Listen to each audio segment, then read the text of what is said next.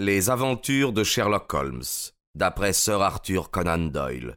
Son dernier coup d'archer.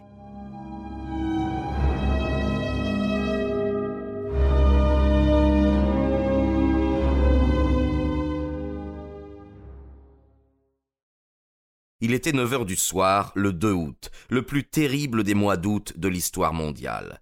On aurait pu croire que déjà la malédiction divine pesait lourdement sur un monde dégénéré, car un silence impressionnant ainsi qu'un sentiment d'expectative planait dans l'air suffocant, immobile. Le soleil était couché, mais vers l'horizon d'ouest s'étirait une balafre couleur de sang comme une blessure ouverte. Au-dessus, les étoiles brillaient, claires, et au-dessous, les feux des bateaux scintillaient dans la baie. Deux Allemands se tenaient accoudés sur le parapet de pierre de la terrasse. La longue maison basse à lourds pignons étalait sa masse derrière eux.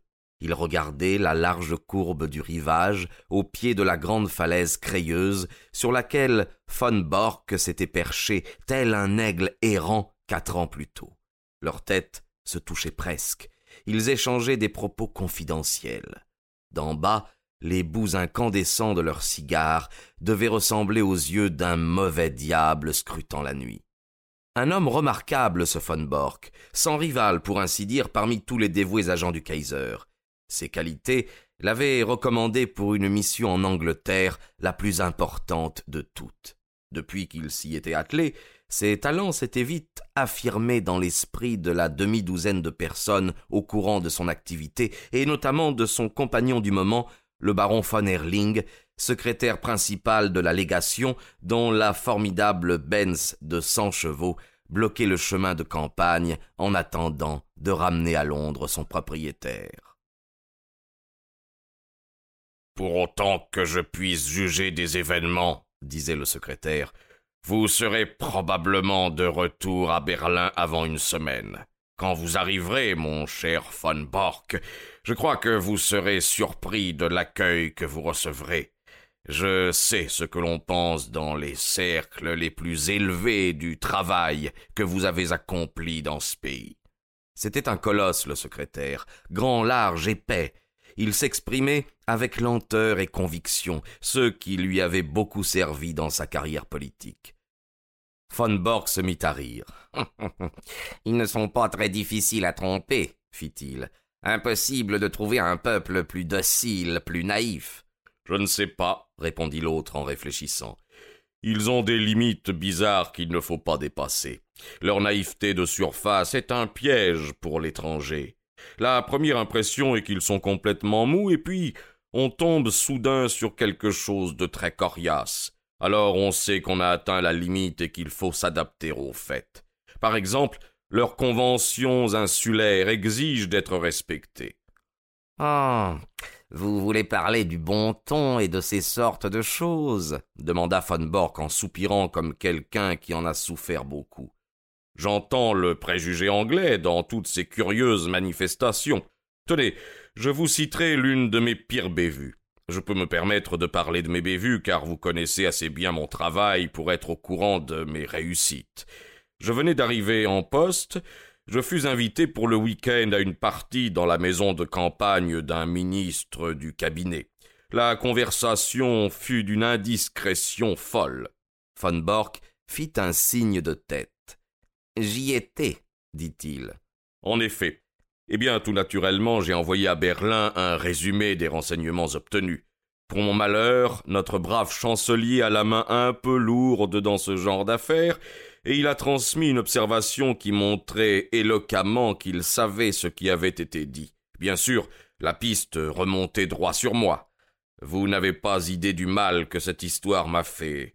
Ah, je peux vous assurer qu'en l'occurrence, il ne restait rien de mou chez nos hôtes anglais. J'ai mis deux ans à faire oublier ce scandale.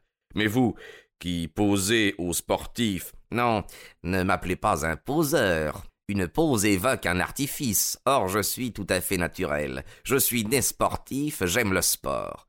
Votre efficacité s'en trouve accrue.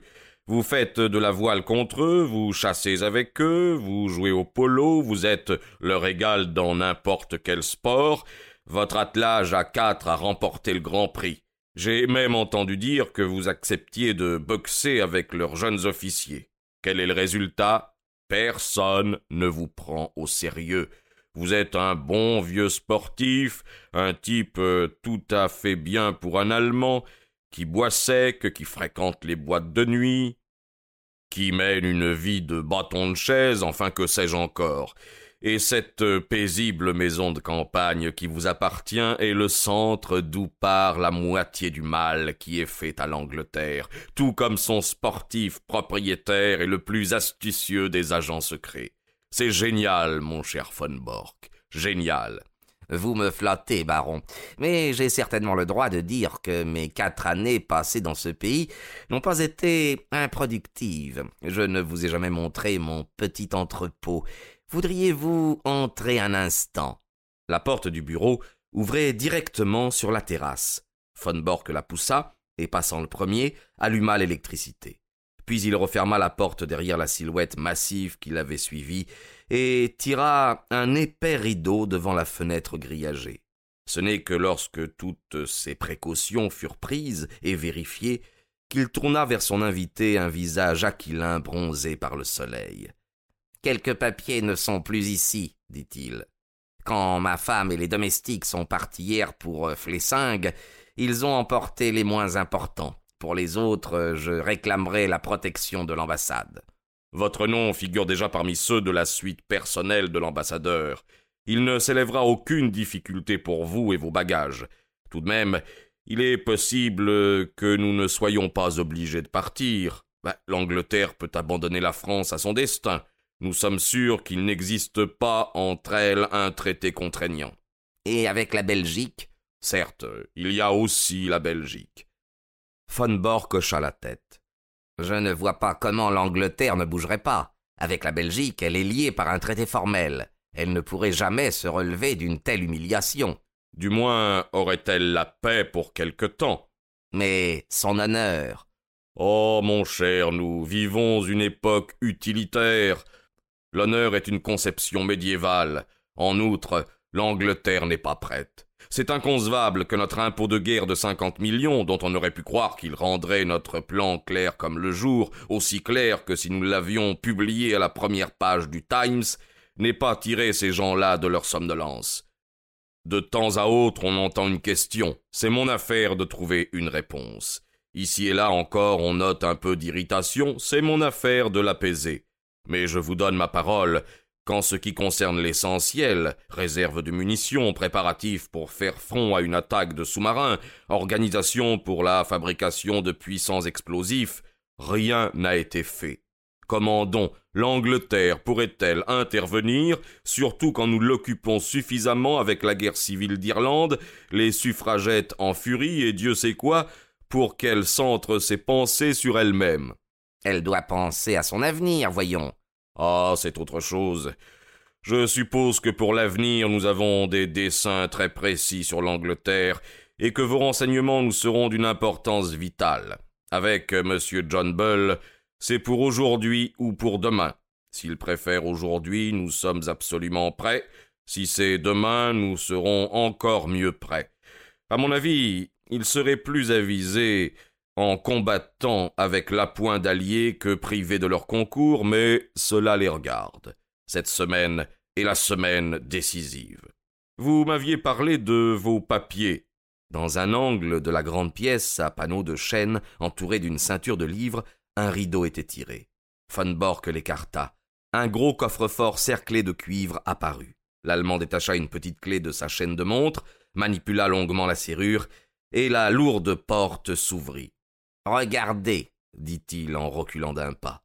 La lumière éclairait l'intérieur du coffre, et le secrétaire considéra avec un intérêt extraordinaire les rangées de casiers bourrés qu'il contenait. Chaque casier portait son étiquette. Ses yeux coururent de l'un à l'autre pour lire des titres comme Gay, Défense côtière, Avion, Irlande, Égypte, Fort de Portsmouth, La Manche, Rosis. Chaque casier était rempli de plans et de papiers. Colossal, murmura le secrétaire. Il posa son cigare pour applaudir doucement des deux mains. Et tout cela en quatre ans, baron. Pas mal, n'est-ce pas, pour le buveur, le noceur, le chasseur, le sportif. Mais le joyau de ma collection va venir, et tout est prêt pour l'accueillir. Il désigna un casier sur lequel était écrit Transmission de la marine. Mais vous avez déjà un bon dossier, il me semble. Vieux papiers qui ne sont plus à la page. L'amirauté a été alertée, je ne sais comment, et elle a changé tous ses codes. Ça a été un coup dur, baron. Le pire revers de toutes mes campagnes. Mais grâce à mon carnet de chèques et au brave Altamont, le malheur sera réparé cette nuit même. Le baron regarda sa montre et poussa une exclamation gutturale de déception. Oh, réellement, je ne peux pas attendre plus longtemps. Vous pensez bien qu'il y a du remue-ménage en ce moment à Carlton Terrace, et que nous devons être tous à nos postes. J'avais espéré rapporter la nouvelle de votre grand coup. Altamont ne vous a pas fixé d'heure? Von Bork lui montra un télégramme. Viendrai sans faute ce soir et apporterai les nouvelles bougies d'allumage Altamont. Des bougies d'allumage? Vous le voyez, il joue à l'expert automobile, et je possède, moi, un garage. Dans notre code, chaque renseignement qu'il va m'apporter est baptisé du nom de l'un de ses éléments. S'il parle d'un radiateur, il s'agit d'un cuirassé. Une pompe à huile est un croiseur, etc., etc., etc. Les bougies d'allumage sont les signaux de la marine. Daté de Portsmouth à midi, dit le secrétaire en examinant le télégramme. À propos, combien lui donnez-vous? Cinq cents livres pour ce travail particulier. Naturellement, il a aussi un salaire. Il est gourmand, ce coquin. Ah. Les traîtres sont bien utiles, mais je ne les paie jamais qu'à contre-cœur. Je ne paie jamais Altamont à contre-cœur. C'est un travailleur magnifique. Si je le paie bien, du moins me remet-il de la bonne marchandise, pour reprendre son expression. En outre, ce n'est pas un traître, non, je vous affirme que les sentiments anti-anglais du plus pur pan-germain de nos junkers sont ceux d'une colombe au biberon en comparaison de la haine qu'avouait à l'Angleterre cet Irlandais d'Amérique. Or, c'est un Irlandais d'Amérique Si vous l'entendiez parler, vous ne pourriez pas douter de son origine. Parfois je, je le comprends à peine à croire qu'il a déclaré la guerre autant à l'anglais du roi qu'au roi d'Angleterre. Êtes-vous absolument obligé de partir? Il va arriver d'un instant à l'autre. Non, je regrette, mais je suis déjà resté trop longtemps. Nous vous attendons pour demain de bonne heure. Quand vous ferez franchir à ce livre des transmissions la petite porte en haut des marges du perron du duc d'York, vous pourrez inscrire un triomphal fin à vos activités en Angleterre. Comment Du toquet? Il désigna une bouteille bien cachetée et couverte de poussière, placée sur un plateau avec deux verres. Puis-je vous en offrir avant que vous repreniez la route? Non, non, merci, mais mais une orgie se prépare. Altamont est fin connaisseur en vin, et il aime spécialement mon toquet. C'est un personnage susceptible, et je le ménage dans les détails. Croyez-moi, il faut que je le soigne.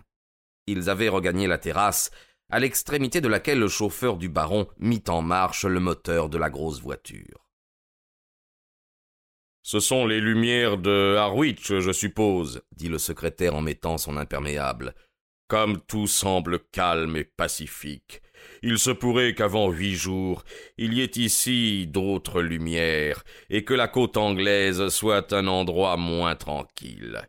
Le ciel également pourrait n'être pas tout à fait aussi paisible si nos braves zeppelins tiennent leurs promesses. Tiens, qui vois-je là? Derrière eux, une seule fenêtre était éclairée. À côté de la lampe, devant une table, était assise une vieille femme au visage coloré coiffée d'un bonnet. Elle était penchée sur un tricot et elle s'arrêtait de temps à autre pour caresser un gros chat noir qui se tenait près d'elle sur un escabeau. Martha, la seule domestique que j'ai gardée. Le secrétaire émit un petit rire. Ah, elle pourrait presque personnifier Britannia repliée sur elle-même dans une atmosphère de somnolence confortable. Eh bien, au revoir, euh, mon cher von Bork. Sur un geste de la main, Il monta dans sa voiture et les deux phares projetèrent bientôt leurs cônes dorés dans la nuit. Le secrétaire s'était affalé sur les coussins à l'arrière de la somptueuse limousine, et il avait l'esprit si préoccupé par l'imminence de la tragédie européenne qu'il ne fit pas attention à une petite Ford qu'il croisa dans la rue du village.